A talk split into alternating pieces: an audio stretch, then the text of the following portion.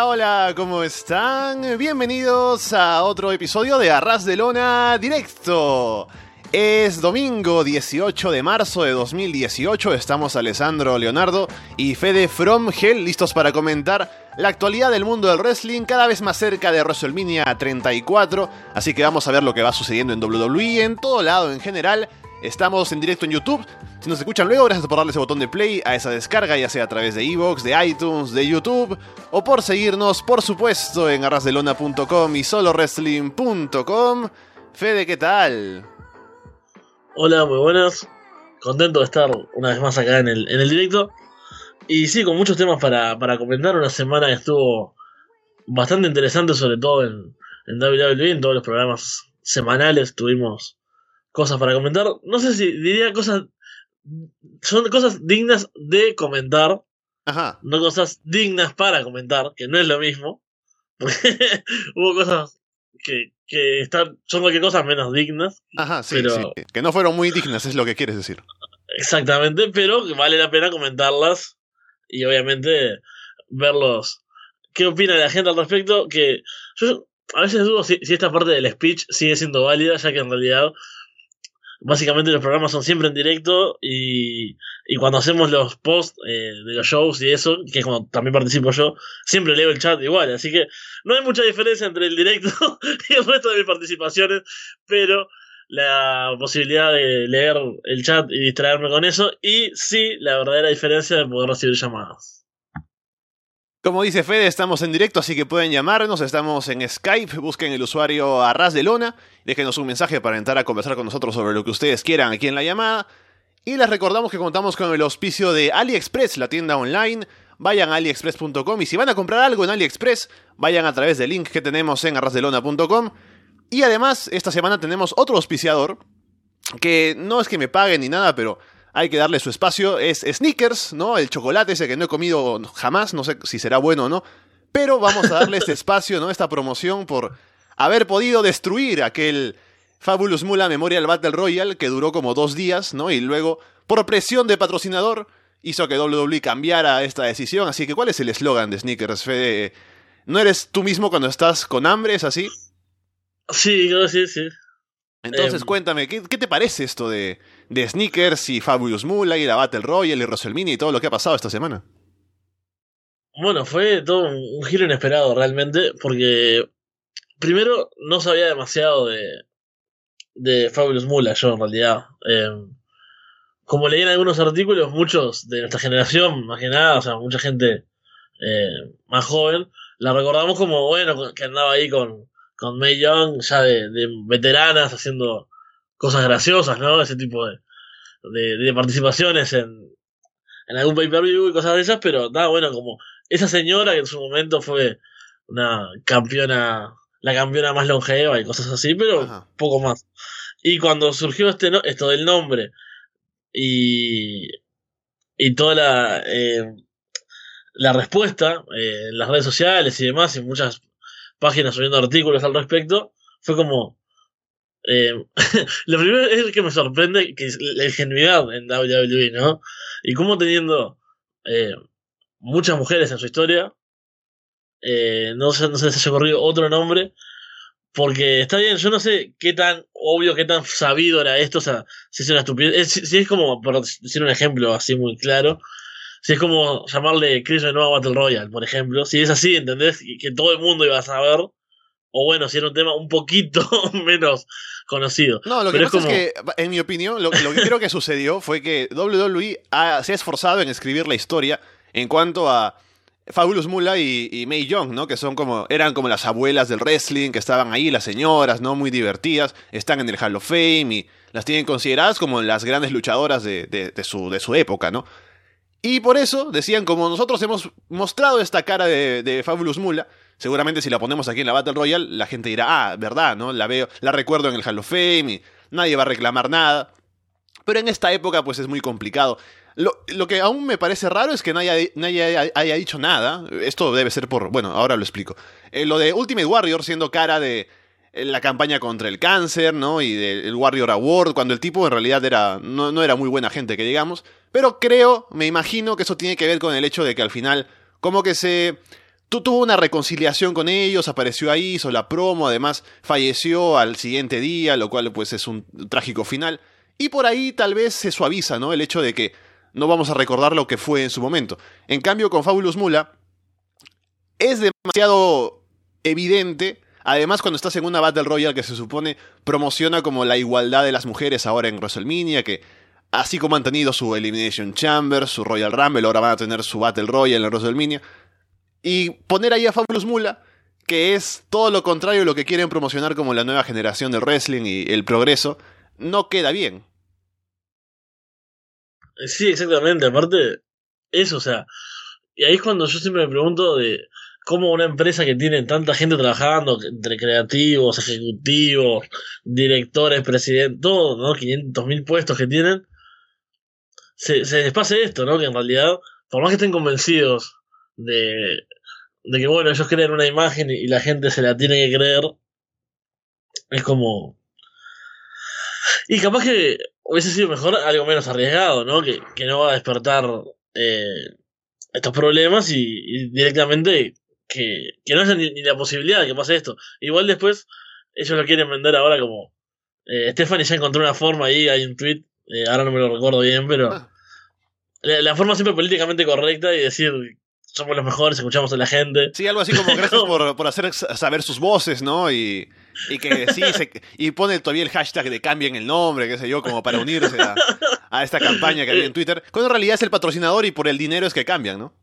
Sí, sí, es genial. Eh, pero bueno, eso, una, una serie de, decisiones eh, desafortunadas, por así decirlo. Y, y bueno, contento también con el cambio de nombre. Lástima que no hayan encontrado eh, otro otra luchadora para ponérselo, ¿no? Que haya quedado con un nombre genérico, lo cual demuestra aún más esa cosa de salir a la desesperada, ¿no? A decir, ah, eh, no, no, eh, nadie dijo Fabulous Mula acá. Esto solamente se llama eh, la batalla genérica de Royal Rumble de Battle Royale de mujeres en WrestleMania. Y, y ya está, como no sé, no sé igual que hubiese sido peor, ¿no? Si ponerle otro, otro nombre otra luchadora como borrar. Eh, no, ¿quién dijo Fabio Mula? Todo el tiempo dijimos Mei Young. Pero, no sé, la verdad que. No, porque hasta, tenían el trofeo preparado, ¿no? Con, con la imagen. Y pusieron ese video, ese gran video en Raw, ¿no? De, ah, qué, grande fue Fabulous Mula y las chicas diciendo, sí, yo crecí viendo ella, admirándola y demás. Así que bueno, ahora no, ya y, los, aparte durante la semana que estaban todas las luchadoras tuiteando cosas, porque aparte de esas decisiones que se ven muy naturales, sobre todo, ¿no? Porque heels, faces, todos, es como, como cuando no es el, el Royal Rumble femenino y todas se abrazan y festejan, acá también era como, todos comentando, uh, sí, Mula, genial, y, eh, Mula Ismela. eh, y después, es genial, yo vi ese tweet después, hoy terminando de ver SmackDown, y claro, visto días después, es como, tal vez eh, Carmela no quiera ser como Mula en realidad. Eh, visto lo visto, pero bueno. eh, al final todo es muy divertido, muy bizarro, así que yo lo festejo. Estaba pensando yo qué otra luchadora o figura podría ser como el nombre para esta Battle Royale. Y lo que pasa es que en WWE no hay una gran historia de mujeres ni, ni luchadoras, quiero decir, porque está Sensational Sherry, pero era más manager que luchadora. Está Miss Elizabeth, que igual, y que además terminó mal, así que no, no sería bueno recordarla tampoco. Ah, tal vez em, Alondra Blaze podría ser la única, pero como ella sigue todavía bastante joven, sería como en memoria de Alondra Blaze y ella dirá, ¿qué ha pasado? ¿En qué momento me han matado? ¿no? Así que es difícil pensar en alguien para ponerle el nombre a esa Battle Royale. Y como no puede ser Fabulous Mula, pues es que se quede así. Ashley Mazaro Battle Royale, dicen por aquí, puede ser. hubo, uno de, nosotros que, dijo que era fan de Ashley, ¿verdad? En su época. En de estos. Capo, oh. Ya había olvidado quién era, por suerte. Veamos qué más tenemos por aquí. Hay varios temas. Maldita sea, me olvidé. Eh, había pensado durante la semana un buen, una buena transferencia hacia algún otro tema. Ya, ya lo recordaré. Vayamos a hablar de lo que pasó en Raw. Que salió a hacer una promo porque Brock Lesnar no se presentó. Y seguimos con esta historia de que Lesnar está presentado como el tipo que no aparece, no, no va a los shows. Básicamente están promocionando falsamente a Lesnar, ¿no? Pero de manera, eh, digamos, voluntaria, ¿no? Planeada para hacer que Roman Reigns luzca bien. Roman sale a hacer una promo, carga contra Vince McMahon diciéndole, ah, tú le das trato especial a Lesnar, es como tu favorito y demás. Vince eh, se encuentra con él en backstage. Esa, parte es interesante. Cuando va backstage, le, le, habla ahí en la parte de producción. Vince luego hace una entrevista diciendo que eh, hay que respetar aquí a lo, que, lo que se hace en la empresa y suspende a Roman Reigns indefinidamente. Bueno, ahí es cuando queda muy clara la división entre el que trata de, ver todo de una forma analítica y, y, tratar de, ver eh, el porqué y los sentidos, que muchas veces lo hago y lo hacemos, y después una visión más de, de cómo ver el programa, ¿no? Sí, está bien, es una decisión que es como bastante obvia, ¿no? De eh, los enfrentamientos contra Vince siempre deberían ponerte a favor del luchador. Porque bueno, Vince es el máximo heel. Eh, creo que aparte siempre tiene como esa reminiscencia de la época de Stone Cold, ¿no? O sea, es alguien contra Vince y es como, ah, Stone Cold, ¿no? Es como algo así inmediato. Pero yo en el momento que lo vi, a mí me gustó ver el segmento, así que en realidad no me voy a poner a pensar, ah, qué obvio, quieren que, que todos nos pongamos con Roman a toda costa, etcétera. No me importa, en realidad. En el momento me pareció un buen segmento. No me lo esperaba. Eh, el encare ese contra, contra Vince ahí en, eh, en. ¿Cómo se llama esa zona donde están ahí? ¿Será la Gorilla Position? Creo que sí, ahí va. Em, me, pareció un buen momento. Y bueno, después la suspensión también. Sabemos que esas suspensiones, y más en el Road to WrestleMania, no significan nada. Pero me gustó, me gustó todo. O sea, me gusta cómo están logrando esto de este Road to WrestleMania con eh, Brock Lesnar como eh, también poniéndolo como heel, ¿no? Porque en realidad la gente siempre disfruta, ah, viene Brock Lesnar a hacer eh, los suplex y los F5 y somos todos felices y ahora es tipo, no. Brock Lesnar, el tipo que ni siquiera nos respeta a nosotros como público, este tipo horrible que, que no viene nunca. Entonces empieza Roman a poner, en cierto sentido, de, del lado de la gente, con algo que la gente ya de por sí piensa, porque el comentario del part-timer y.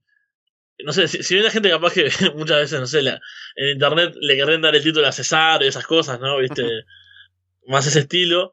Eh, creo que él logra ponerse a todos de acuerdo en eso, que, que en realidad es cierto que Brock Lesnar no está semana a semana, que no está en los house shows y todo eso.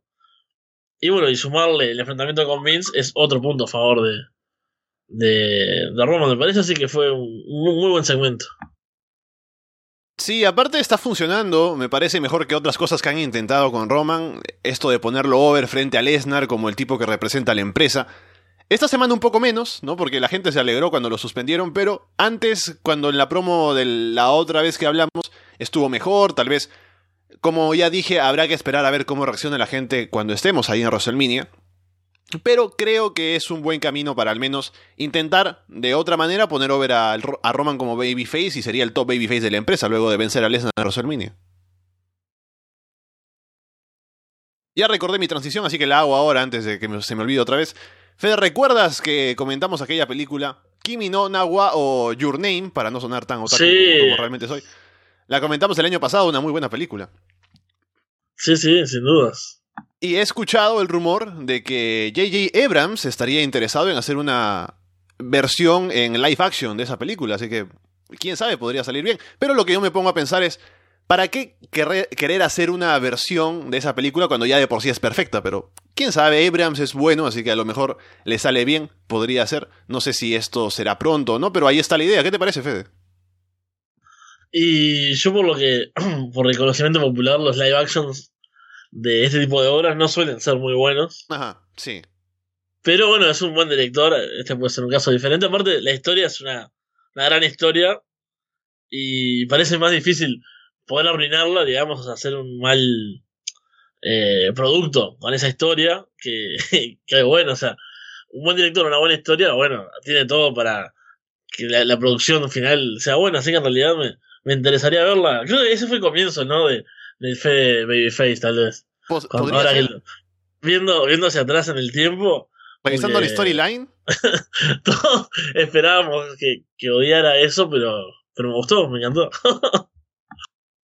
y hablando de adaptaciones de obras originales a nuevas versiones, Ultimate Deletion es el próximo lunes en Raw, mañana ya, y habrá que ver, he visto esta semana ya al señor Benjamin, a la familia, a Matt hablando con la jirafa George Washington en su zoológico, así que tengo esperanza, Fede. A pesar de todo lo que ha pasado hasta ahora en WWE con Walking Matt, tengo esperanza de que salga bien porque estoy viendo más de la libertad creativa y de las cosas que nos gustaban de Broken Matt ahora en esta versión de lo que sería el Ultimate Deletion. Sí, la verdad que la semana pasada hablábamos de eso, ¿no? De, de que todavía nos quedaba un poco de esperanza de ver cómo se llevaba realmente a cabo el, segmento, el combate, o bueno, como se vaya a llamar lo que va a ser The Ultimate Deletion.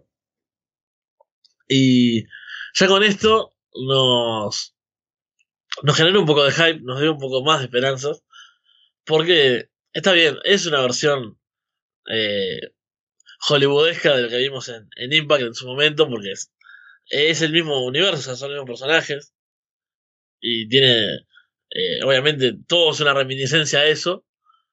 Pero bueno, la idea de que puedan hacer algo mejor incluso, o sea, de que si usan el la Broken Brilliance, ¿no? Con, con los eh, con los, los fondos no, pero con la fuerza de producción, o así no me sale una otra palabra mejor, pero de, de WWE, que puedan lograr algo realmente bizarro, pero, pero genial. eh, la gente pregunta si tengo una botella de Jack Daniels llamada Lincoln. no, tengo una de, de Jim Bean, en realidad, no de, no de Jack Daniels. Pero, pero me dejó, me dejó con ganas de verlo. Eh, incluso, voy a, mientras estaba cubriendo Raw, salí a abrir la puerta, porque después a comentar más cuando hablemos de, de todo el show. Y a un amigo que había venido a ver el programa. Y claro, me distraje, estuve unos minutos en la puerta y cuando vuelvo me enteré que, que me había perdido el segmento de, del anuncio del Ultimate Deletion. Y sentí lo que no sentía desde que básicamente está eh, Matt Hardy como, como Walken. Es que, ah, me perdí algo de, de Matt Hardy. Eh, lo lamenté, ¿no? Que otras, hasta entonces era, bueno, qué suerte. Que me perdí, no, una promo de Matt Hardy riéndose en la pantalla. Uh, bien. No siento vergüenza ajena. No, ahora fue como, uh, esto quería verlo. O sea, después me morfé, me comí todas las otras cosas horribles. A mí me salió un guayismo terrible. eh, estoy muy cómodo lo que pasa hablando y me pasa eso. Pero eso, me, me generó hype. Y incluso dije, bueno, que sea ahora ya. Pero no, está bien, puedo esperar a, a mañana y ver cómo termina siendo el, el Ultimate Deletion. Así como dice Roberto aquí en el chat, el problema me parece que es Bray. Y no porque ya de por sí sea alguien que pues ha perdido mucho interés, sino yo me refiero a que dentro de esta historia, él como ya es como que es como bizarro, ¿no? Como que estando ahí en la casa de Matt no le va a afectar tanto lo que vaya a ver, ¿no? Yo me pongo a pensar en la, la primera vez que se hizo con Jeff, que se quedaba con cara de what the fuck con todo lo que pasaba, ¿no? En cambio Bray sale ahí más serio, ¿no? Cuando no debería ser serio. Entonces por ahí puede fallar, pero espero que no. Y lo otro es que seguramente alguien pensará por qué se hace esto aquí en Raw y no en WrestleMania.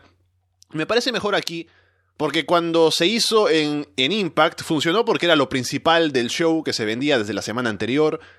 Y tenerlo en WrestleMania en medio de un show de 6 horas, ¿no? Por ahí con la gente viendo la pantalla, no funcionaría bien, creo. Así que mejor hacerlo ahora en Raw y simplemente ya esperar a mañana a ver cómo sale.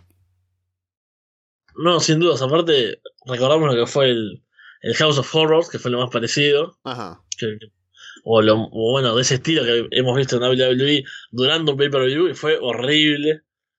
Esa cuestión de, de, que se iban de la arena, volvían, todo, o sea, fue bastante eh, malo eso y con todo lo que pueda haber en, en un en WrestleMania, que quede como algo fuerte para un Raw me parece mucho mejor, aparte, o sea, tal vez pueda seguir, no sea lo último que veamos de en la Hardy Compound.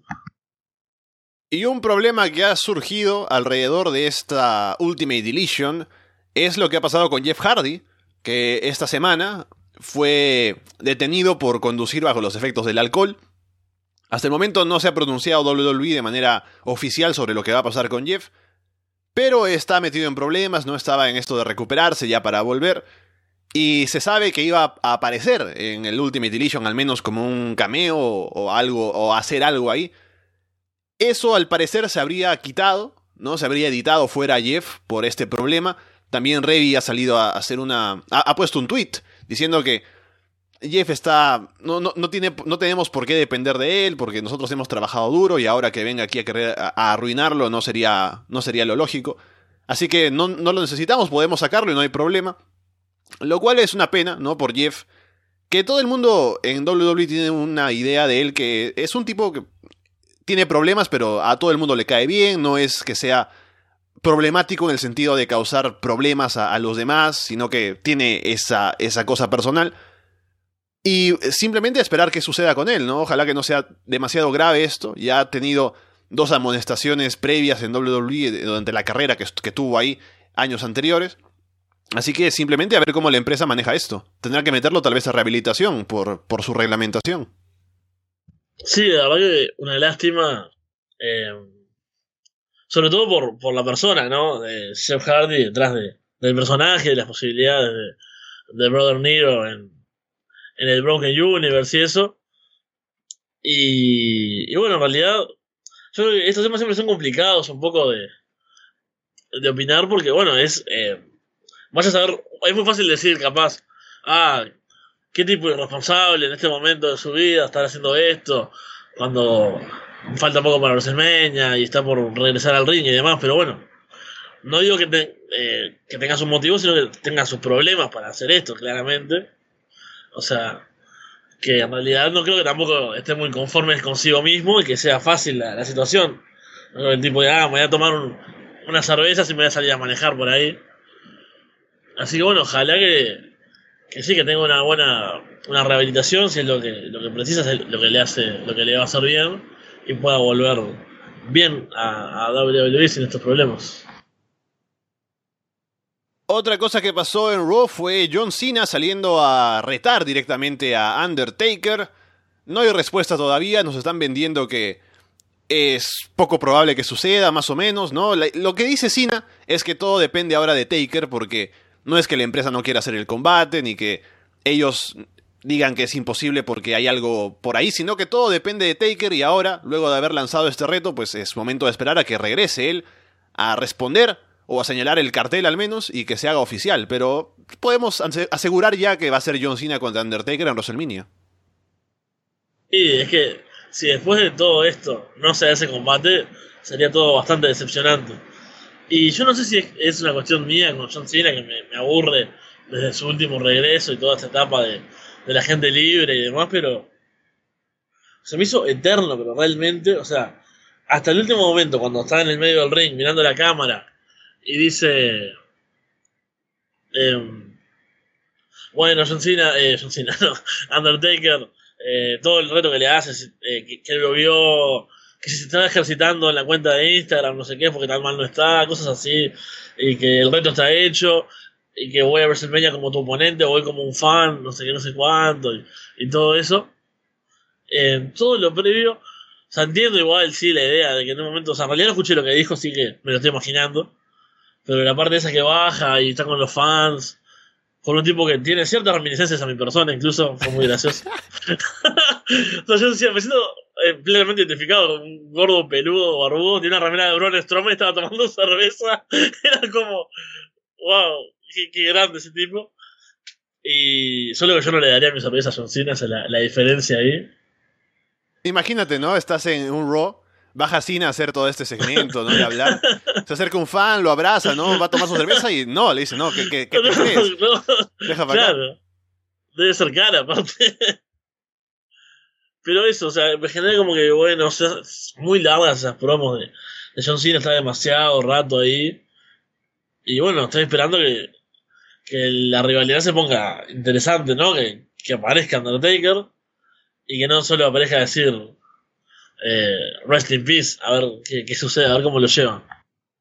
No creo que vaya a haber mucho más. A ver cuántas semanas nos faltan de Ross, porque WrestleMania es el día 8 de abril.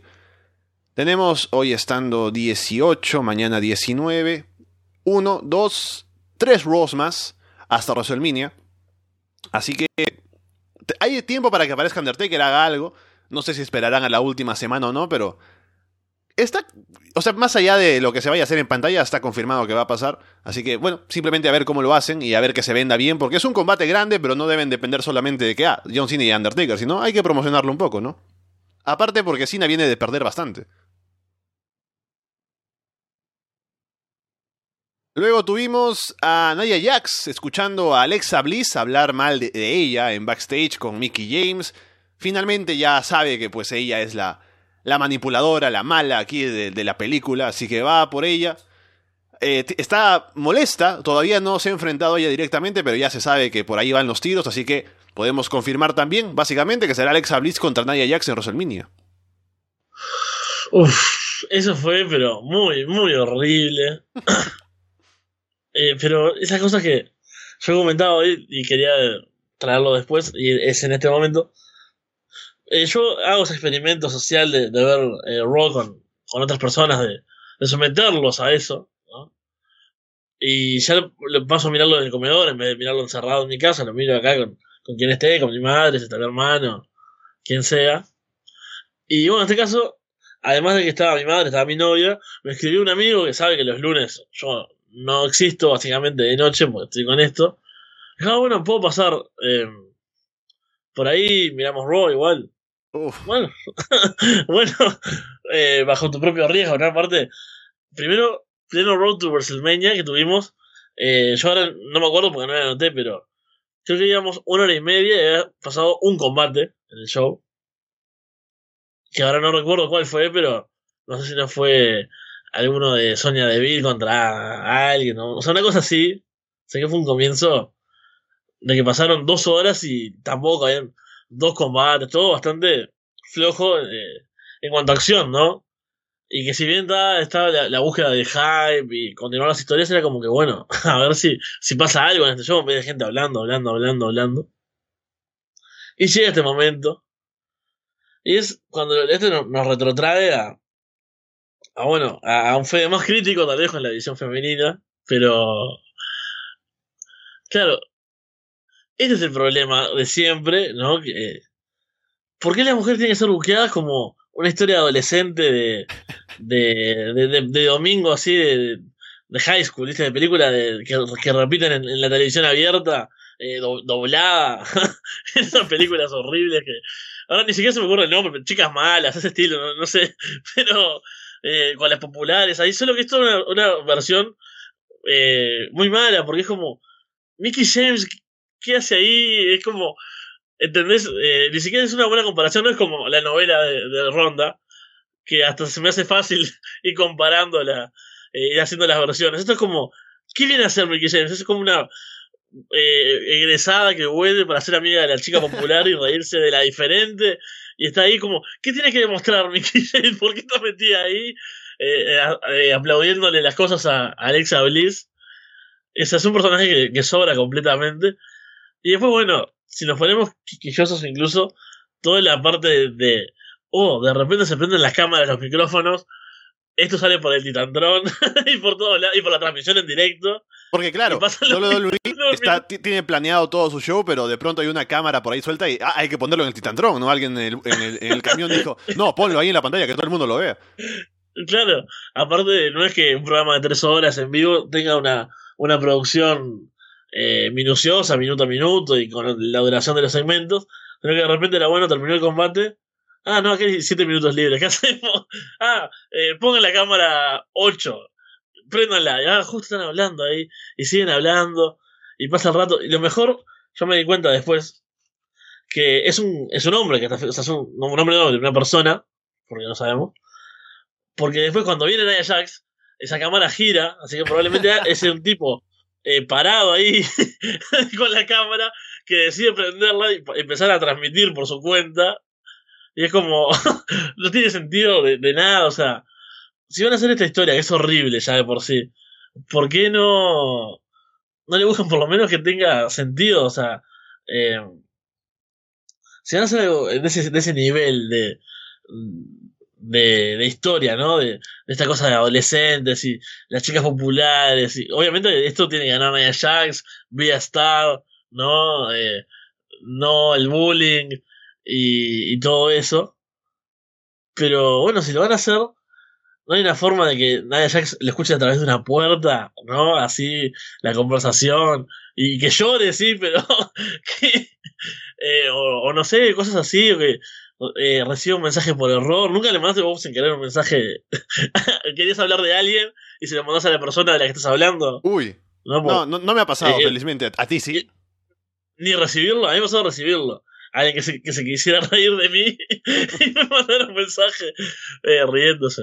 Eh, bueno, no sé, hay muchas formas tontas de que alguien te escuche sin que quede todo tan estúpido como que en un programa de repente se prende una cámara, se prende un micrófono y pasan cinco minutos y tiene que ir una entrevistadora a decirles, ah, mire que en realidad estamos saliendo al aire. O sea, no tiene sentido en el, en el universo. O sea, pasamos a hablar de Ultimate Deletion, ¿no? De, que hay poderes y, y, el lago de la reencarnación. Eso sí tiene sentido en su universo y como que entras en ese mundo.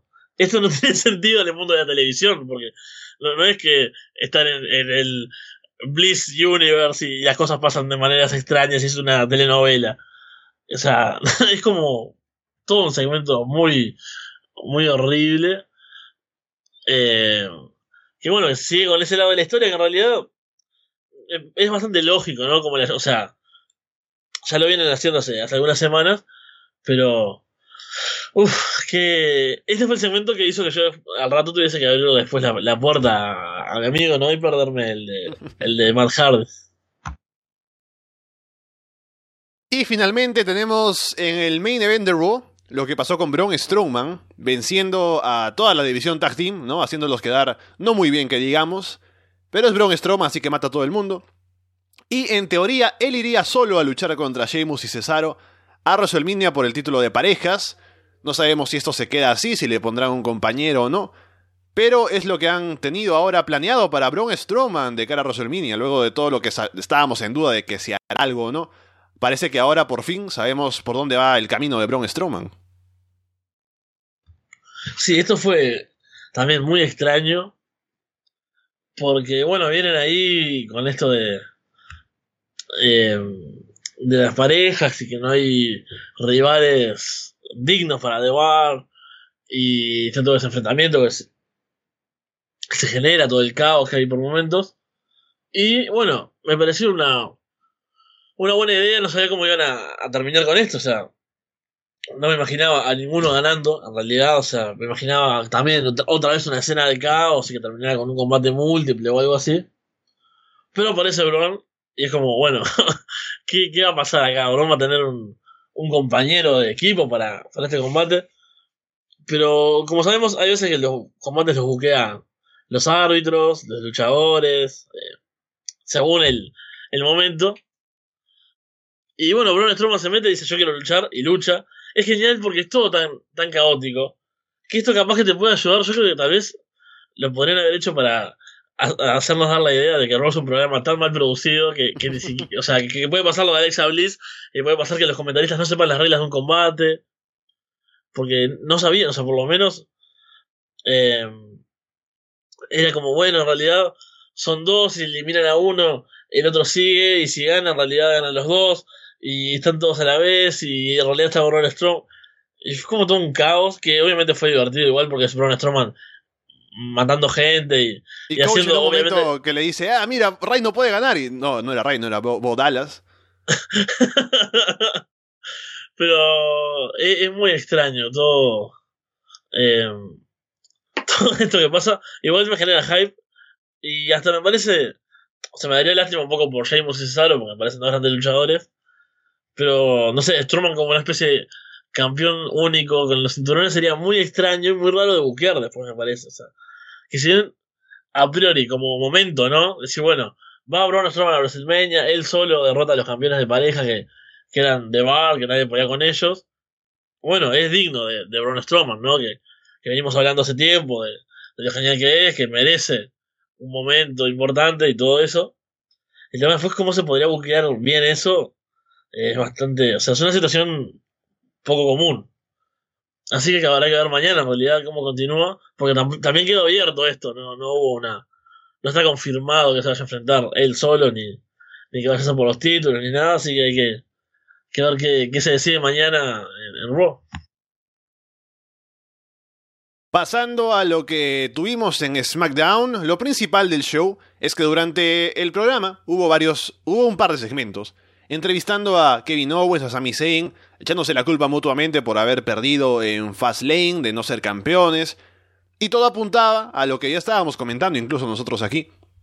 Seguramente habrá un combate entre Kevin Owens y Sami Zayn en WrestleMania, se han peleado, ahora alguien hará el turn, nuevamente volvemos a donde estábamos hace meses, pero no, salió Shane McMahon a anunciar este combate, que era lo que estábamos esperando, pero salen unidos nuevamente Kevin Owens y Sami Zayn para atacarlo a él, porque según ellos él tiene la culpa de todo lo que les ha pasado, así que lo atacan, lo, lo, matan, ¿no? Se lo llevan en camilla, y estamos a la espera de lo que sucederá luego con Shane.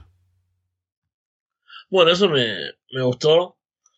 Y me hace seguir diciendo que no quiero ya ese combate. Si bien un Kevin Owens contra Sami Zayn en WrestleMania con, la, con una rivalidad bien llevada atrás puede ser genial. Con todo lo que vienen haciendo juntos y que todavía hay tiempo, o sea, porque no se, terminó tal vez de romper al punto como fue la amistad de Owens con Jericho, por ejemplo. Después del, Festival de la Amistad, obviamente no había un punto de regreso, no había forma de, de que volviesen a, a estar del mismo bando. Acá sí, porque en realidad Uh, eh, los gemidos de Shade son realmente fueron muy graciosos durante, la paliza, la cara colorada y, los gemidos de Shade. Eh, sí, era como una, una actuación muy, muy digna, justamente, la de, la de Shade. Pero eso, ¿no? Yo creo que todavía están en, eh, en un momento en el que pueden tener algo en común, que es el odio contra Shane, contra los McMahon en general, contra esa cosa de la autoridad y todo lo que les han hecho y cómo les han puesto tantas eh, trampas y tantas trabas a su camino. Y que bueno, en realidad puedan seguir construyendo y, y sea más adelante su, su, enfrentamiento. No tiene por qué ser a través de WrestleMania, podría ser, no sé, acá SummerSlam, por ejemplo.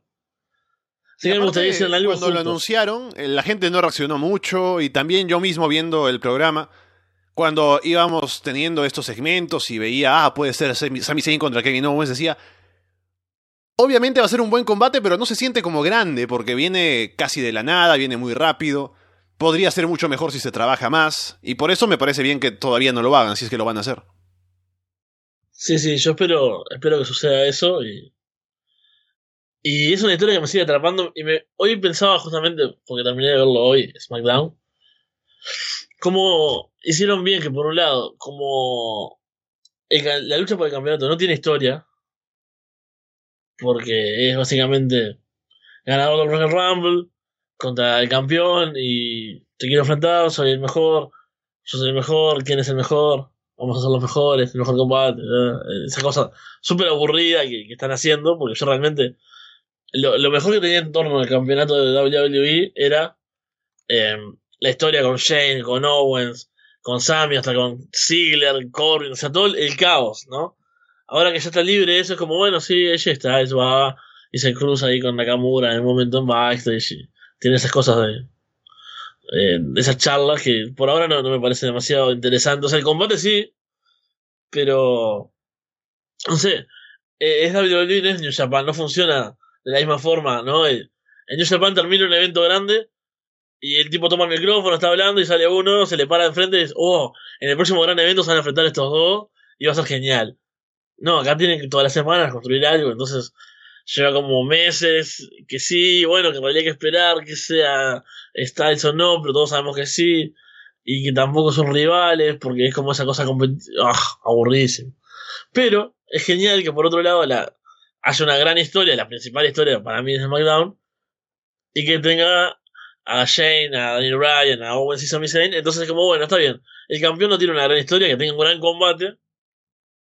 Y por lo menos tenemos una buena historia por este lado. Daniel Bryan vuelve la próxima semana, o sea, este martes, así que habrá que ver qué es lo que hace, cuál es su papel en esta historia.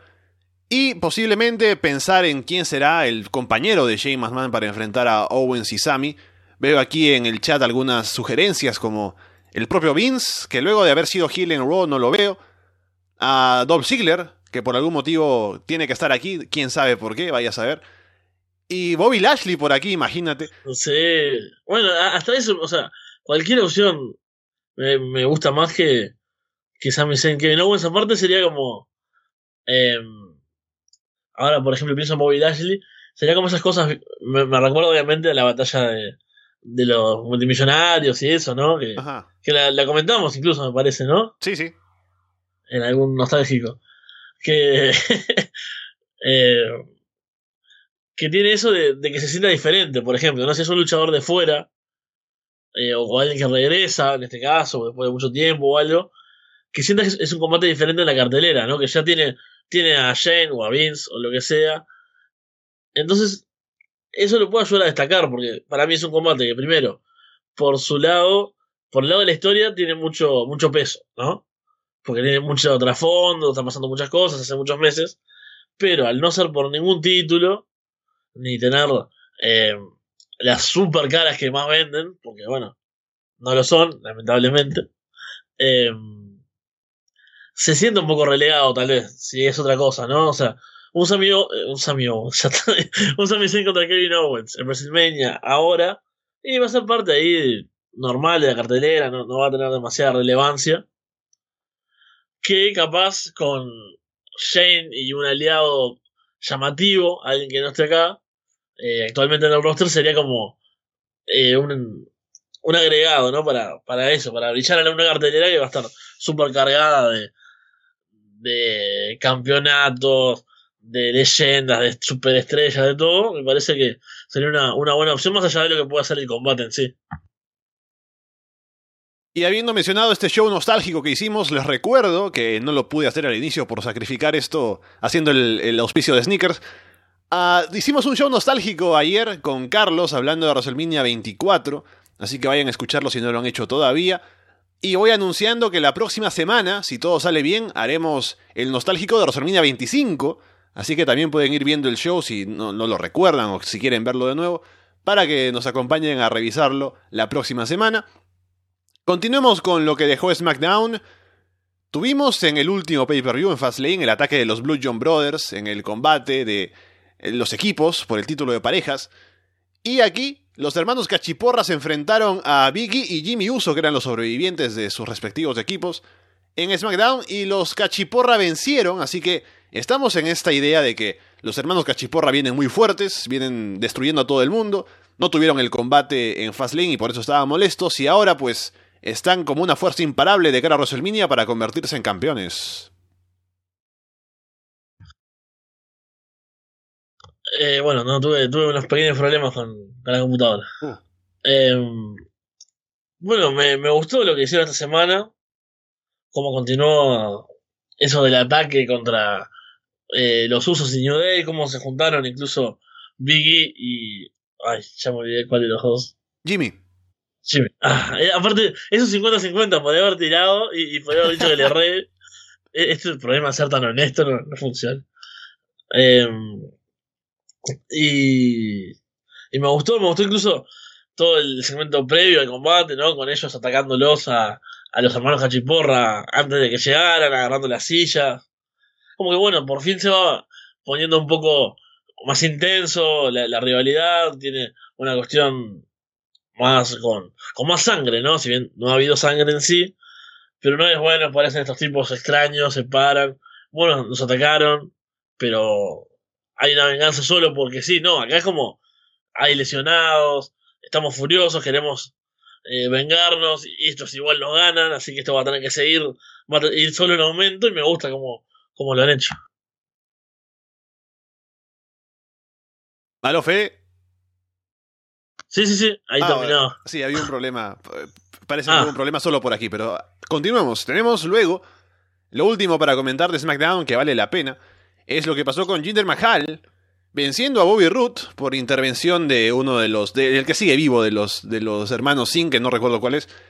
Intervino por ahí, distrajo a Root, Jinder gana, luego Randy a- ataca, que estaba por ahí también. Así que claramente estamos en camino a tener esa triple threat en WrestleMania y poco más.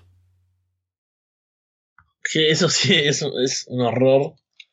Y lo peor de todo es que me, me aterra. Hoy, mientras lo miraba, también pensaba: bueno, eh, por un lado, camino a Fastlane eh, pensábamos, bueno, si hay una triple amenaza en Fastlane, o sea, alguno va a quedar fuera, ya por ejemplo, no sé si Rude cubría a Jinder, Jinder ya está, ya perdió del todo, ya no tiene chances.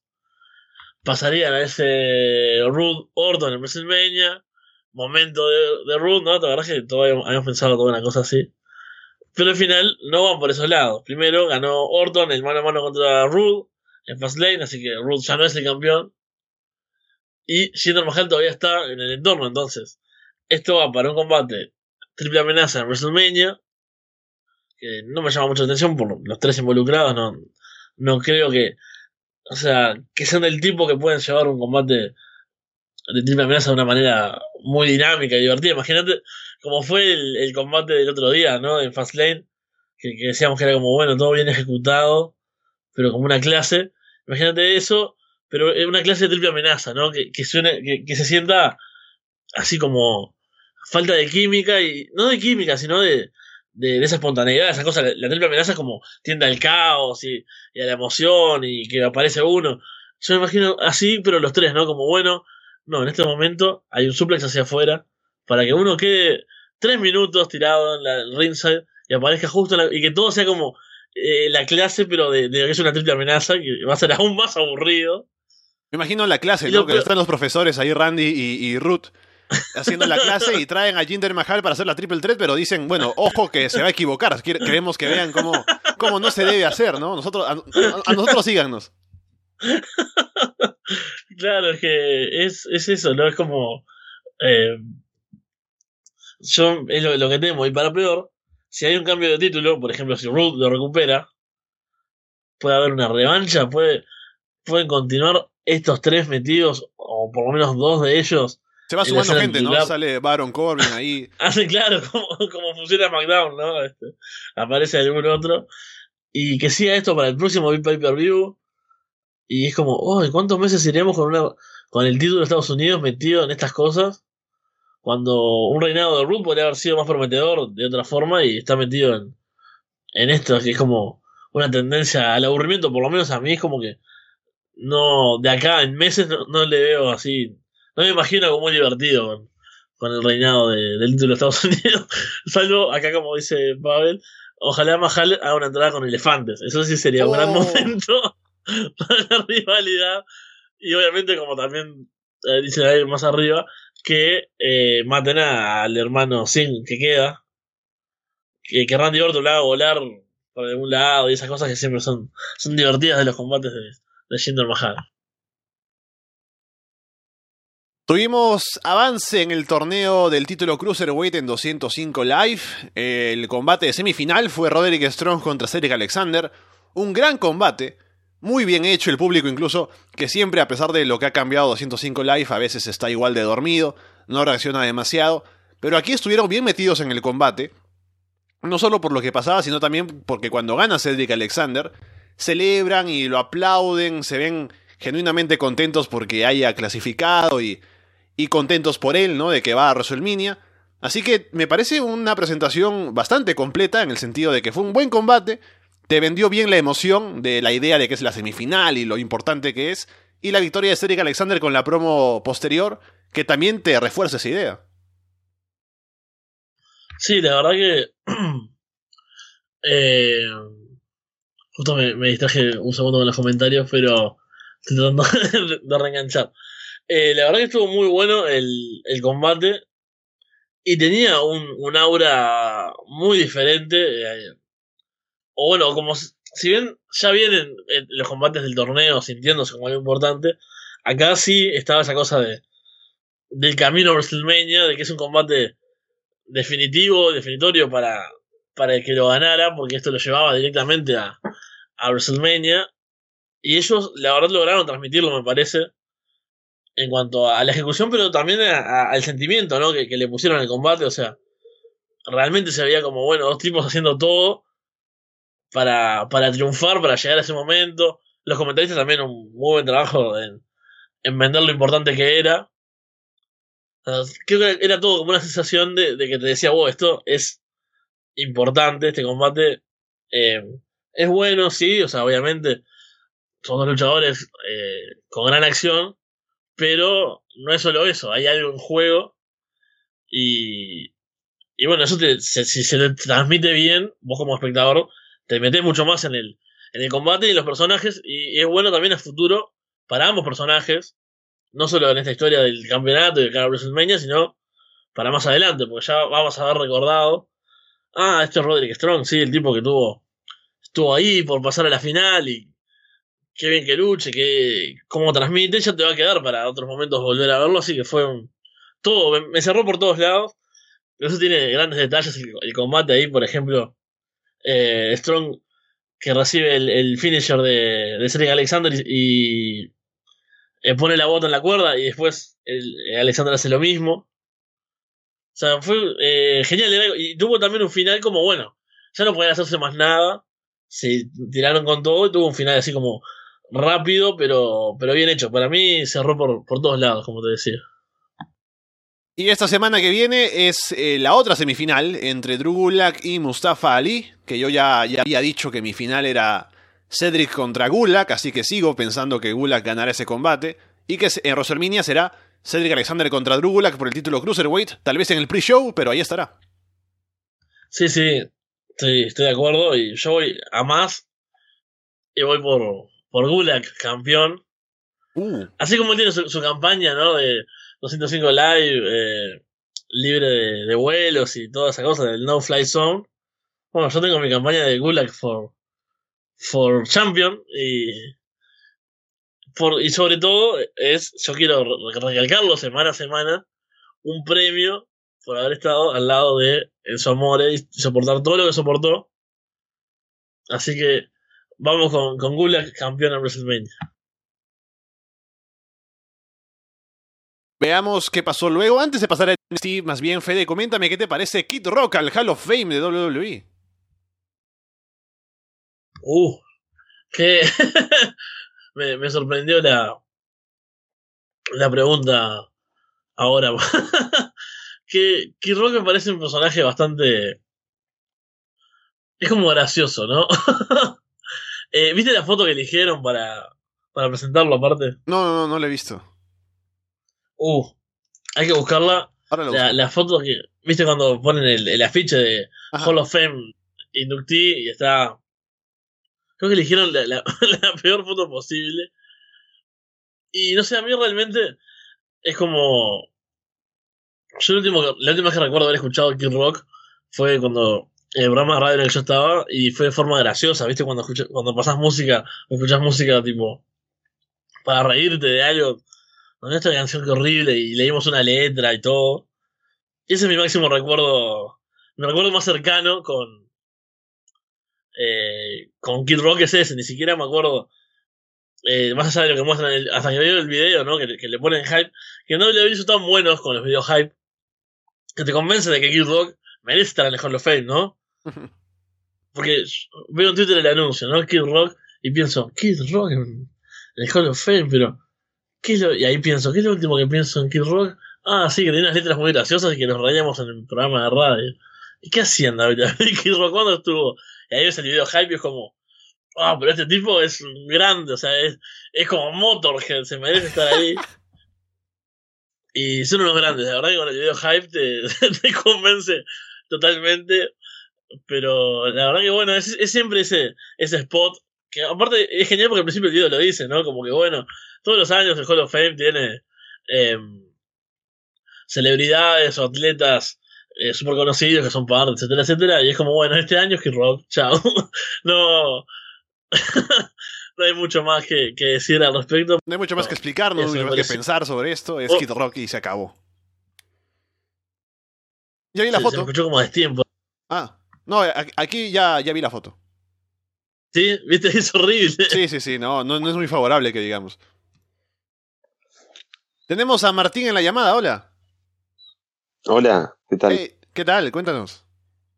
Uh, eh, justo quería pasar a hablar un poco de, del nostálgico de ayer, de algunas cosas que quedaron medias sueltas cuando lo estuve escuchando y dije, no, tengo que entrar y, llamar mañana y, hablar un poco de las cosas que, y corregir a Carlos, que quedaron medias sueltas.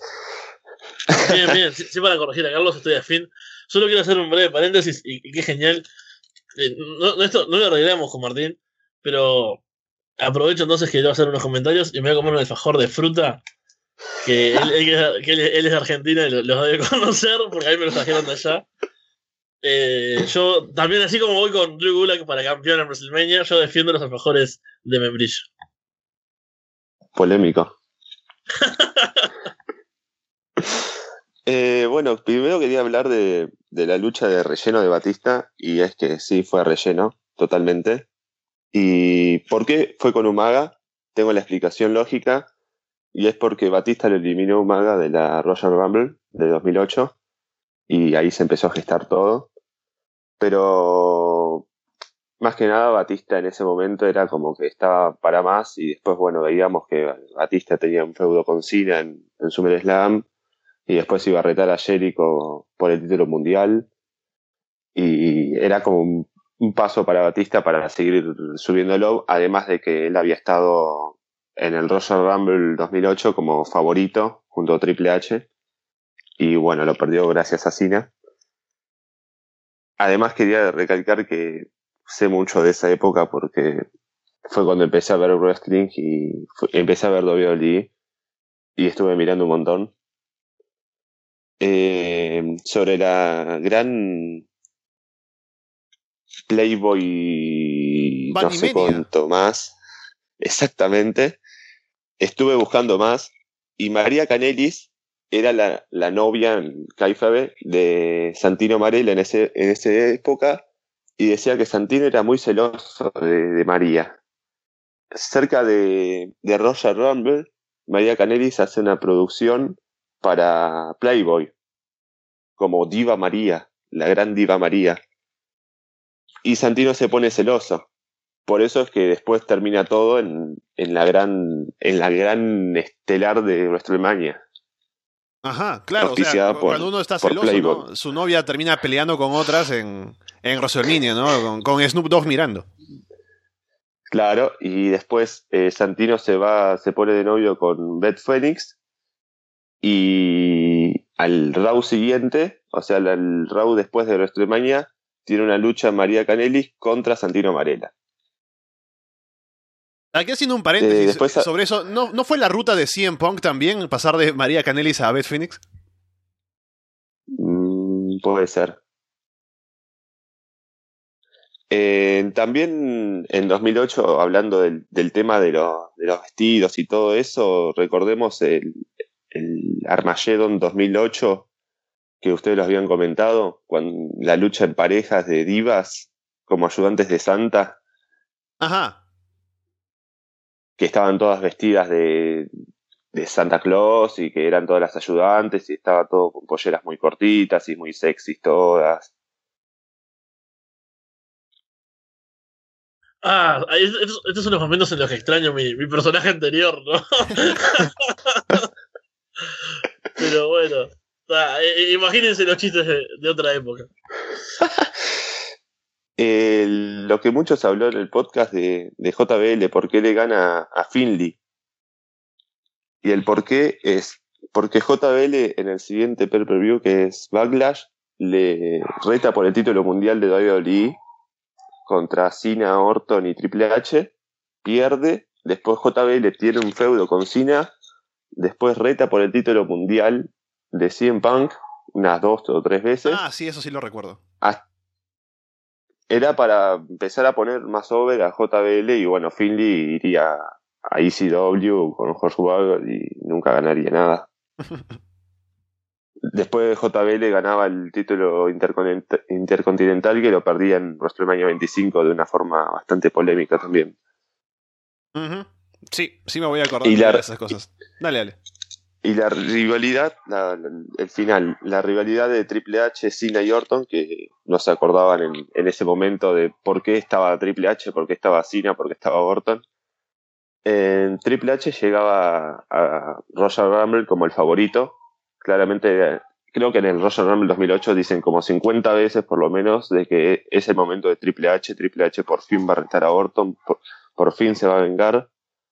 Cena le gana la lucha y en No Way Out 2008 Cena eh, cobra su chance de WrestleMania porque dice, ¿por qué voy a luchar en WrestleMania? Voy a luchar en No Way Out, que es mucho más importante, y cobra su chance contra Randy Orton eh, por, el, por el título mundial. Orton le gana, y en ese mismo evento, Triple H gana una Elimination Chamber para ser el retador número uno al título de WWE. Después en un Raw, Cena dice que, que quiere volver a retar a Orton, Que no, no, no valía, ¿no? Mentira, mentirita, ¿no? Era WrestleMania. Claro, sí, era como, ah, no, no, cierto que WrestleMania es importante, que no voy out, lo perdí, ah, bueno, así que vamos a, vamos a lo verdaderamente importante, y terminó siendo Orton contra Cena y contra Triple H en WrestleMania. Ahí está entonces para que no, nos acordábamos, Carlos estaba también que sudaba ahí recordando, intentando recordar cómo llegábamos a todo lo de WrestleMania. Pero sí, un buen show, como lo comentamos ayer. Me parece que estuvo bien organizado, bien los tiempos, a diferencia de lo que va a ser este año, que estoy seguro que va a ser larguísimo y vamos a sufrir, pero habrá que ver si está bueno el evento. Claro. Y además que estaba pensando que fue la única y última vez que se defendió el título de ECW en WrestleMania, creo. Uy, qué histórico momento, con Chavo Guerrero perdiendo en, en menos de un minuto. El gran prestigioso título de ECW. Bueno, Martín, ¿algo más que quieras comentarnos ahora? Por ahora nada. Listo, entonces un saludo, Que gracias por viva- llamarnos. Dale, dale. Gracias a ustedes. Que viva Snoop Dogg. Uf. Hall of Famer, además, Fede, hay, hay que hablarle con respeto, Snoop Dogg. Sí, grande. Estábamos hablando de Kid Rock hace poco. El que realmente es Hall of Famer es Snoop Dogg, viendo lo que hizo en esta WrestleMania 24 al menos. Vamos con lo que pasó en, en NXT. Tenemos el avance en el Dusty Rhodes Tag Team Classic. Hubo dos combates más. Ahora voy recordando de memoria quiénes fueron. Sanity vencieron a Tino Sabatelli y Riddick Moss. Y por otro lado, ¿cuál fue el otro combate? Street Profits contra Ah, Heavy Machine. lo había borrado de mi mente, ¿no? Porque es algo Por que la no quería, indignación. no quería aceptar que hubiese pasado. Pero sí, los Street Profits vencieron a Heavy Machinery, cubriendo además a Otis Dosovich, que es lo mejor que le ha pasado al wrestling en los últimos años. Y se van, Heavy Machinery, avanzan Street Profits. No, no, increíble, increíble. Aparte, yo cuando veo que se me voy quedando corto de tiempo para, para ver las cosas que tenemos que, que reseñar después en el programa, adelanto, ¿no? Lo que no me importa. Imagínate SmackDown lo miro en muy poco tiempo. A miro las cosas que son relevantes, por ejemplo. Pero NXT me parecía que estaba bastante cargado, estaba interesante y teníamos bastante para comentar.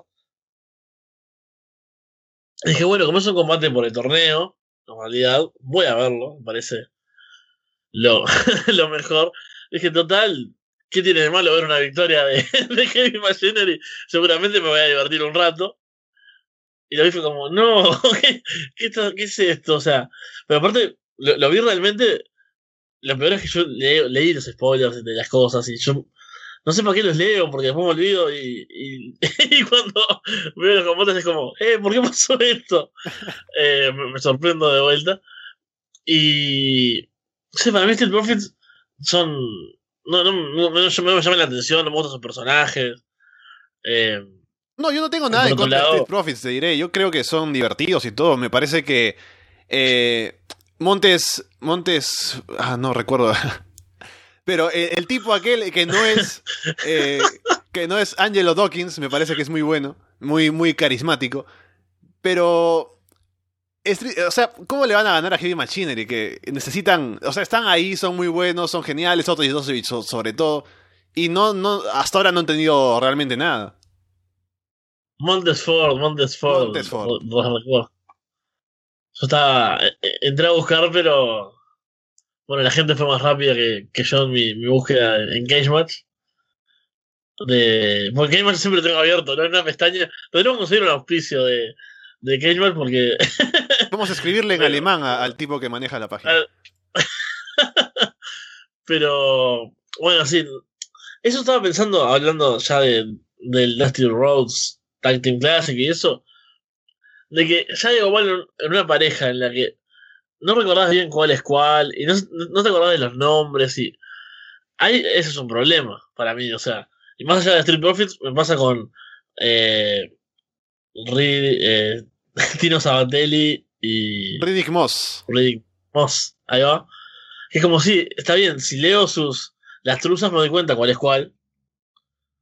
Pero en realidad no los recuerdo mucho. O sea, es como, bueno, sí son esos tipos que van y así, y son muy atléticos y, y con esas figuras, ¿no? Todas eh, marcadas y bueno, tienen como esa aura de que se paran así y hablan y hacen gestos de billetes y esas cosas, pero es como, me, me genera indiferencia. Y esto también es como, bueno, sí, son los Street Profits, todas las promos que hacían y demás, pero no, no me gustan demasiado. Y la gente, a ver, quiero, estoy leyendo los comentarios. Montes Ford es el dueño del corazón de Bianca Belair, preguntan. Oh, yo no. no. tengo idea, no tengo idea. Y bueno, Pablo eh, es el que dice que sí, af- afirma la, la pregunta ahí de, de Rodrigo. Uh, En, un- es- hay, hay un segmento siempre dedicado al amor en Arroz de Lona, así que me, me parecía bien pasarlo a- al aire lo- los comentarios. Eh, dice que recuerdan a Tino por Breaking Ground. Pa, yo no. Que yo no me acuerdo de algo no, no tiene mucha. eh, no, No, es mucha novedad, pero. También nadie se acuerda de Breaking Ground, ¿no? Cuando es- eh, ese fue el programa en que decían, que hicieron subir a Tyler Breeze para darle algo grande en el roster principal. Y, ta- y también a Apolo Cruz, me parece, bueno. Ah, qué, qué horrible los Breaking Ground. O sea, por eso, por lo que pasaba después en realidad, ¿no? Era como todo un hype para la muerte. Pero bueno, después. eh, Hablando de eso, una para- cosa más. Eh, eh, me parece, eh, es como los, los eh, programas de realities que te plantean algo genial, ¿no? Y luego cuando te enteras de lo que pasa después en la vida real, pues no es así. Es como Pin My Ride, ¿no? Con Exhibit, que arreglaba los carros y luego los carros se malograban a, la semana, ¿no? Porque no, no funcionaban bien. Sí, sí, sí. Esto es eh, algo así como toda la, expectativa y todo lo que creaban, y después, bueno, está Apolo ahí meses, meses sin hacer nada del rostro principal. Eh, pero bueno, hablando del torneo, me parece que van más. Eh, las principales parejas ya pasaron. Para mí van a ser Sanity y Autos of Pain. Y va a estar ahí. Aparte, están en, las puntas opuestas de, de los brackets, de las llaves. Así que esperaría una, una final entre ellos. Y esto lo digo sin haber, sin saber de los spoilers, porque como dije, realmente los leí y no me acuerdo de nada. Así que Es el mejor escudo para Sí. los spoilers, en realidad, lo de Fede, ¿no? La falta de memoria. Uno puede Claro. leer cómo termina la temporada de una serie y luego cuando la ve igual se sorprende, ¿no? Es un superpoder. Exactamente. y bueno, eso por un lado de, de NXT, después hay más cosas para, para comentar. Tenemos una promo, más bien un segmento de Tomaso Champa saliendo ahí a, a hablar, pero la gente abucheando. Algo parecido a lo que hicieron la semana anterior, pero esta vez toda la gente en el público tenía cartelitos con ese símbolo de, Gargano, ¿no? Que es como una carita con un ojo guiñando y, sin expresión y demás. Y están ahí, o sea, está claro que la, eh, gente de producción ha repartido esto para que lo muestren a, a Champa, le han, dicho abucheenlo porque había gente en la última vez que le aplaudía y, y hacía cánticos a favor y en contra de Gargano y demás. Pero dijeron, no, queremos que aquí que todos abucheen a Champa, que no lo dejen hablar y que muestren aquí los, los cartelitos para que sepamos o que sepa el público que es apoyo total a Gargano. Y ahí estuvo la promo. Esto lo hizo un poco más artificial que la última vez, ¿no? El hecho de que hayan repartido carteles y demás. Pero igual estuvo bien con, con Champa no diciendo nada y finalmente yéndose. Sí, me gustó, me gustó mucho.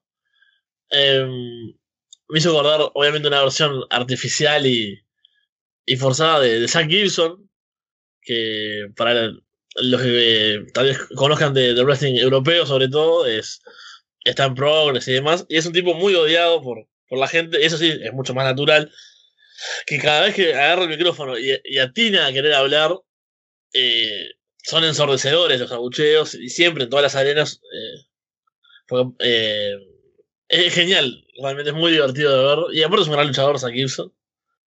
Que ha sido campeón de pareja de Progress y demás. Eh, entonces me hizo acordar en parte a eso. Esa cosa de que el tipo no puede hablar porque la gente está totalmente en contra. Y si bien está, bien, era un poco lo de. eh, obvio el tema de los cartelitos. Creo que igual aportó, o sea, no se sintió forzado, ni se siente artificial, tan, o sea, tanto, así tan como, como para que molestara. Pero hay un gran momento de cuando, se, cuando se está bajando Tomaso Champa del ring. Y hay un señor ahí en primera fila, un hombre con una barba también prominente, aplaudiendo, que, que rechaza un, un, papelito, creo que lo, lo, lo, mueve o algo. No, no, es que, es que, lo que pasa aquí es que hay que venderlo bien, hay que contar bien cómo fue eso. Sale Champa sí. del ring, ¿no? Baja después de haber estado queriendo hacer sí. pero no le dejan. Baja del ring. Y aquí, como hemos dicho, la gente de producción ha repartido los carteles. Pero este señor que dice Fede es un hombre con principios y él está apoyando a Champa. Él sabe que está bien lo que ha hecho, que le pegue otra vez a su amigo con una muleta, no, eso no está mal. Y cuando lo ve pasar a Champa, pues él tiene el cartel en la mano, pero dice, no, esto no es lo que yo creo. Lo agarra, así hace dramáticamente romperlo frente a la cámara, ¿no? Y luego se para a aplaudirle a Champa, ¿no? Encima este aplauso que es como que un poco lento, pero firme, ¿no? Un aplauso sí, sí. de un hombre de verdad. Eh, bueno, lo, lo, cual me trae a, a otros grandes barbudos y, y bigotones de, del público. Yo creo que es una cuestión de eso, ¿no? O sea, los hombres con, con barba, con bigotes fuertes, tienen personalidades fuertes y si van a estar ahí dicen, yo soy fan de Tomaso Champa y no me sumo a esto, aparte de compañeros de, de barba, claro, un Black Hort más, lo aplaudo firmemente ahí y me pareció un gran momento. Eh... eh, el cierre perfecto para ese segmento ahí, que era todo bueno, sí, el mundo contra Tomaso Champa, el odio, todo, el hit que genera, y se va, y hay, y un tipo solo aplaudiéndolo como, sí, eh, a, su bola ahí. Claro, en parte es genial, porque es lo que yo no me animé a hacer, por ejemplo, con Kevin Owens cuando lo vi en Argentina, porque yo entré en el juego, o sea, viste que vas a un show de wrestling y tal, los faces, los heels, y uno suele jugar en eso también, o sea, yo entro a New Day y los aplaudí porque, bueno, sí, la fiesta, todo. No, si yo me acuerdo haber que... una vez haber ido a un show y haber coreado el nombre de Grey Khali. Eso es el mejor ejemplo de entrada del juego. Y bueno, hay tipos que, que lo llevamos al máximo, ¿no? Yo, por ejemplo, no, no querer saltar a abrazar a Kevin Owens y mostrarle que me hizo el mismo tatuaje, por ejemplo, me contuve porque él era Gil y salía con cara de malo al ring. Este tipo no, este tipo en primera fila ahí dice, no me importa el KF, no me importan las historias ni los gimmicks, este tipo es un grande, o tal vez sí, tal vez esté de acuerdo, como seas vos, le parezca que, es de, buena persona eh, lo que ha hecho y, lo aplaude ahí y parece un, un grande. Es genial. Uh, me imagino, ¿no? Él, en su casa su mujer le dice, no, que lo que ha hecho está bien, que, que cree? ¿Cómo, ¿Cómo, ¿Cómo, va a estar mal lo que le ha hecho a? O si no, su mujer al, lado ahí en la arena le decía, pero ¿por qué estás haciendo, cariño? Si nos han dicho que tengamos que mostrar el cartel y, y abuchemos a Champa. No, no, este, este es un hombre verdad, yo lo aplaudo porque se lo merece. Y ahí está el hombre, pues. es genial. Es que me imagino todas las veces que. Todas las cosas que pueden haber pasado en torno a esta reacción del tipo es, eh, es genial. Tuvimos un segmento en el que primero Dakota Kai venció a Lacey Evans. Eh, luego de recuperarse de ese ataque de Shayna Baszler al brazo, finalmente pudo ganar. Y luego sale nuevamente Shayna Baszler a querer atacarla otra vez, pero aparece Ember Moon y se arma el brawl. Y aquí está Ember Moon, ¿no? Derribando a la luchadora de MMA, poniéndose encima de ella y haciéndole un gran pound, porque así funciona el wrestling, supongo. Y ahí está entonces el brawl para su próximo combate en Takeover. Uf, y me sigue aburriendo una, o sea, el aburrimiento que me genera Ember Moon es como. O sea, no, no hay forma, creo que haga lo que haga, me parece. La, la nada, incluso fue como. Eh, yo sentí, la, sentí la, la heel del segmento, pero esto tiene la percepción de, de hombre barbudo que, que, ve el mundo como quiere. Eh, está Jenna Baszler ahí amenazante por destruir a.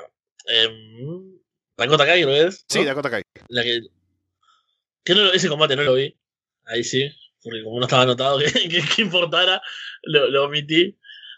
Eh, y es genial porque eso incluso luce bien para. O sea, se veía como una indefensa ante Jenna Baszler que se ve mucho más intimidante. Y como, bueno, bien, la va a destruir, estoy esperando ese momento. y aparece Ember y es como, no, uh, los, roles totalmente cambiados. Decir, no, ¿por qué, vienen, ¿por vienen a hacer el salve si quiero ver este segmento? Y realmente Ember es como. Yo siempre digo, es esa mirada, va a mirar intensamente y a respirar fuerte. Y bueno, en este caso a derribar y, tratar de hacer. atacar como, como ella atacaría a Jenna Bessler. Y nada más, es tan aburrido. O sea, ni siquiera Asuka, que, que no hablaba bien inglés, me parecía tan eh, poco llamativa como campeona. Así que espero que, esta vez en, en Takeover gane Jenna Bessler y bueno, Ember Moon si le suben a rosa principal o no, lo que sea. Pero por favor que, que ese reinado se acabe. Sí, creo que es lo más probable que ya ganará por fin Shayna Baszler el título en Takeover y habrá que ver qué sucede luego con Ember Moon. Lo otro importante del show fue el combate entre Adam Cole y Pete Dunne por el título del Reino Unido, que no tuvo final porque intervinieron Bobby Fish y Kyle O'Reilly, así que hubo descalificación, hubo un brawl posterior, o sea, estaban golpeando a Pete Dunne, pero aparece Roderick Strong a ayudar y a alejar a, a Undisputed Era. Y se queda así, mientras tanto parece que habrá un combate de parejas. Pero el combate mientras duró estuvo bastante bien, ¿no? ambos son muy buenos, así que estuvieron haciendo lo que saben hacer. Y interviniendo desde afuera, pues Fish y O'Reilly, el referee estaba que se hacía loco hasta que finalmente hubo descalificación. Así que habrá que ver cuál es el siguiente paso en esta historia. Sí, el combate, bueno, me, llamaba mucho la atención por los nombres involucrados, obviamente. Y ya habíamos hablado en la previa de cómo, bueno, Adam Cole viene con varias derrotas. Y está bien, la, derrota por descalificación ayuda un poco, si se quiere, ¿no? No es que perdió limpiamente ahí en el medio del ring.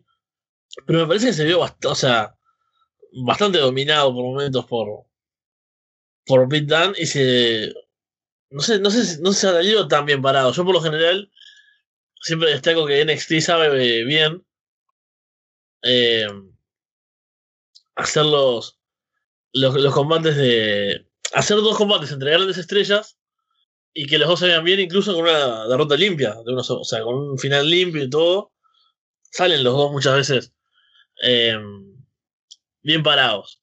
Pero acá yo sentí como eso, ¿no? Como que Adam Cole en realidad tuvo la ayuda de los otros dos, pero igual se vio superado, o sea. Y no solo por, por poder, por habilidad muchas veces de, de Pete Dunne. Y si bien Adam Cole tuvo sus momentos, mejor sensación de que en realidad no, no hubiese ganado nunca, capaz. O sea, así lo me dejó el combate y es como, bueno, ¿cuándo va a verse fuerte Adam Cole? O sea, porque a pesar de haber perdido por eh, por descalificación, podría haberse visto eh, bien también en algún momento, podría haberse visto mucho mejor y que al final sí, no pudiera y, y tuviesen que hacer esto, ¿no? O que fuese por, por Pit Dan atacarlos a ellos y ellos respondieron o algo, pero me dejó esa sensación, ¿no? Como que Adam Cole no está como tan bien tratado como pensaba que, que iban a tratar en, en NXT. Sí, es, es lo mismo que he, opinado ya antes de que tendría que cuidarlo más a Adam Cole. Bueno, al menos habrá que ver aquí esta historia cómo se desarrolla, por dónde va y en qué termina el título de Reino Unido, que sigue ahí, pues defendiéndose contra gente que no es de Reino Unido y a ver qué seguirá después. Ah, aquí me pasa José Antonio por Twitter una captura de la descripción de WrestleMania en Wikipedia. ¿no? Parece que esta descripción no ha durado mucho, pero ahí estuvo. Dice, WrestleMania es un evento anual de pago por ver de lucha libre profesional producido por WWE desde 1985, siendo celebrado entre los meses de marzo y abril. Es promocionado como el evento más importante de la empresa en todo el año, así como el más antiguo, este evento está hecho con el objetivo de poner over a Roman Reigns en el main event y así hacerlo ver fuerte para intentar ponerlo over con el público. Ahí está, esa es la descripción de WrestleMania según Wikipedia. Después, lo último para comentar de NXT es la firma de contrato que hubo entre, bueno, la idea es que sea por el título de NXT entre Andrade Cien Almas y Alistair Black. Black estuvo ahí, pero en lugar de Andrade salió solo Selina Vega a firmar. Y esto le dio chance a Alistair Black de hacer chistes de, con, el, con la estatura de Selina Vega, burlándose de que es pequeñita, y firmando el contrato finalmente, metiéndose con Andrade 100 almas. Y al final sale Candice LeRae a golpear a Selina y poco más. Ahí estuvo el segmento que me, me, pareció que estuvo bien, primero porque Andrade no va a salir ahí a hacer promos. Y lo otro, que no salir ahí y mandar a, a su representante, que es una mujer pequeña de 5 pies de altura, es para ganar hit también. Sí, yo tuve sentimientos encontrados en realidad. Por, por Black, sobre todo, ¿no? Porque fue como. Eh, ese perfil gracioso, ¿no? Haciendo. O sea, igual, bien, ¿no? O sea, no es, Roman Reigns haciendo el cuento del gigante, por ejemplo. Eh, es como el, el, el ¿no? De lo que está mal cuando alguien trata de hacer algo que, o sea, forzado. Acá como que hizo los chistes y quedaron bien, pero fue raro, o sea, porque no sé, es tipo el, el satanista ahí, el tipo oscuro que viene entre el humo, haciendo juego de palabras con que la otra eh, es chiquita, como era raro, no sé. No, yo, yo, creo que Alistair Black, si te pones a pensar en su personaje, hay que definirlo como que odia a la luz, no odia a, a, a la figura divina, no odia a Dios y odia a, la, a las mujeres pequeñas. Sí, claro, porque fue como repentino. No es que el tipo sea irónico siempre, no sé, y, y se meta con los demás. Y como de repente, hasta yo había visto solo un GIF que me pareció muy divertido, que es que está Selena Vega hablando, hablando, hablando, y él le hace con la mano, ¿no? El talk to the hand, básicamente. con, con, y eso me pareció genial, y eso sí era como, uh, qué tipo. Aparte con el, el porte que tiene, ¿no? Está de traje ahí. Después, cuando se sienta con su pose característica en el medio del ring, también, o sea, todo venía genial y de acuerdo al personaje. Incluso al primer comentario, ¿no? Que cuando se sienta así dice, bueno, ahora sí estamos a la misma altura. Está bien, o sea. Porque también no es solo meterse con ella, es una forma también de meterse con, con Andrade sin almas, obviamente. Pero después fue como. Ahí se. Eh, cuando armaron el segmento se, se coparon con esa idea de, ah, bueno, y Alistair Black se puede sentar en el medio y puede hacerle este comentario de que, de que va a estar a la altura. Y bueno, ¿por qué no puede hacer cinco comentarios más al respecto? Y como, ah, ahí me terminó un poco haciendo ruido el, el segmento, pero tampoco nada, nada así horrible. Y después, lo que sí, no, no esperaba, lo de Candice ahí al final. Eh, recuerdo, sí que eh, Selena Vega se metió en los combates de Johnny Gargano, entonces por eso supongo que viene un poco ahí la historia, no recuerdo mucho. Pero es lo que me molesta un poco de, de que la busquen como la esposa de Johnny Gargano. Ajá. Porque su primera aparición fue eso, ahora vuelve también por eso. Y, es como, bueno, en realidad me interesa porque es una gran luchadora y no, no porque sea la esposa de Johnny Gargano y ya la meten en la historia por eso, pero bueno, es una es una opción que, que usaron y bueno, es lógica en realidad porque es algo de la vida real, pero me gustaría que ella tuviese su, protagonismo propio, que realmente podría tenerlo porque es una gran luchadora. Y para cerrar por hoy tenemos un poco de comentario, en realidad no mucho, pero simplemente mencionar cómo va el asunto de este, el caso de los esteroides con Roman Reigns, que salió ahí el, ya una parte del documental de Johnny Bravo, hablando de que sí, el tipo se presentó como un, con un eh, seudónimo, que estuvo ahí, pero aún no presenta pruebas, así que no hay nada seguro, pero dice que según él, más adelante sale algo para confirmar todo lo que está diciendo, no solo de Roman, sino de más gente, que estarían involucrados como entrenadores, ¿no? De Sheamus y Jinder Mahal, por ejemplo. Así que esta historia aún no termina, pero por ahora, sin pruebas, no hay nada que decirle a nadie todavía. No, es que ya después de lo de Luther Reigns y, y eso de las últimas semanas, este caso para mí bajó bastante en cuanto a, a credibilidad, Yo creo a que posibilidades de que pase. Brock, Lesnar retiene WrestleMania con intervención de Luther Reigns. es que sí, es como, bueno, después de, de eso es como, eh, ya no creo nada, ya no, no creo que, esto vaya a tener repercusiones de verdad. Parecen todo un poco de, de humo, ¿no? Como se dice, o sea, de, de publicidad para este tipo y su documental y demás.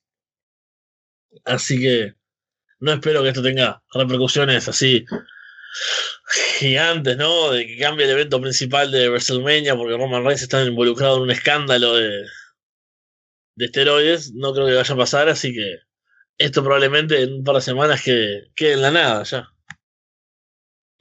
Y con eso vamos cerrando ya. Hemos comentado varias cosas el día de hoy acerca de lo que viene planeándose en WWE de cara a WrestleMania, lo que pasa en NXT, también en el torneo de 205 Live. Y estaremos atentos a todo lo que va a pasar en estas semanas y en lo que sigue de cara a WrestleMania.